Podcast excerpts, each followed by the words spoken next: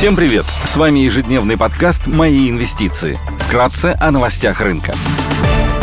Глобальные рынки. Внешний фон умеренно негативный в преддверии решений мировых центробанков по ставке. До конца недели состоятся заседания ФРС, ЕЦБ и других центральных банков, включая ЦБ России. Согласно консенсус-прогнозам, ФРС и ЕЦБ могут поднять ставку на 50 базисных пунктов. Фьючерсы на S&P 500 снижаются на 0,2%, фьючерсы на Евростокс минус 0,6%, Шанхай Композит также торгуется в минусе на 0,6%, гонконгский Хэнк Сэнк теряет больше 2%. Баррель нефти марки Brent стоит 76,5 долларов, золото торгуется по 1787 долларов за унцию, доходность по десятилетним гособлигациям США составляет 3,56%. Сегодня будет опубликован ежемесячный отчет об исполнении федерального бюджета США. В Великобритании выйдут данные по ВВП и сальдо торгового баланса. Также будут представлены данные по объемам производства в промышленности. Корпоративные новости. Oracle представит финансовую отчетность. Идея дня.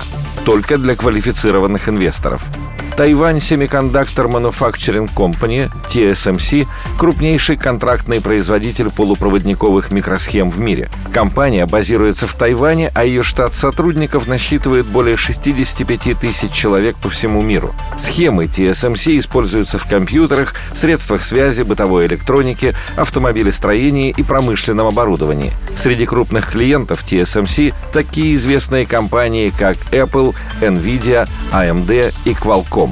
Несмотря на макроэкономическую нестабильность и риски глобальной рецессии, темпы роста компании поддержат высокий спрос на компоненты для электромобилей. На фоне поддержки сектора и инициативы администрации президента Байдена заменить около 50% продаваемых в США машин на электромобили, ключевые автопроизводители стремятся увеличить объемы и качество выпускаемого транспорта для того, чтобы занять долю рынка. Концентрация чипов на один электромобиль в 1,8-2 раза выше выше, чем в обычном автомобиле. Согласно данным основных игроков, ежегодные темпы роста сектора чипов для автомобильных электрокомпонентов достигнут 10-12% до 2030 года.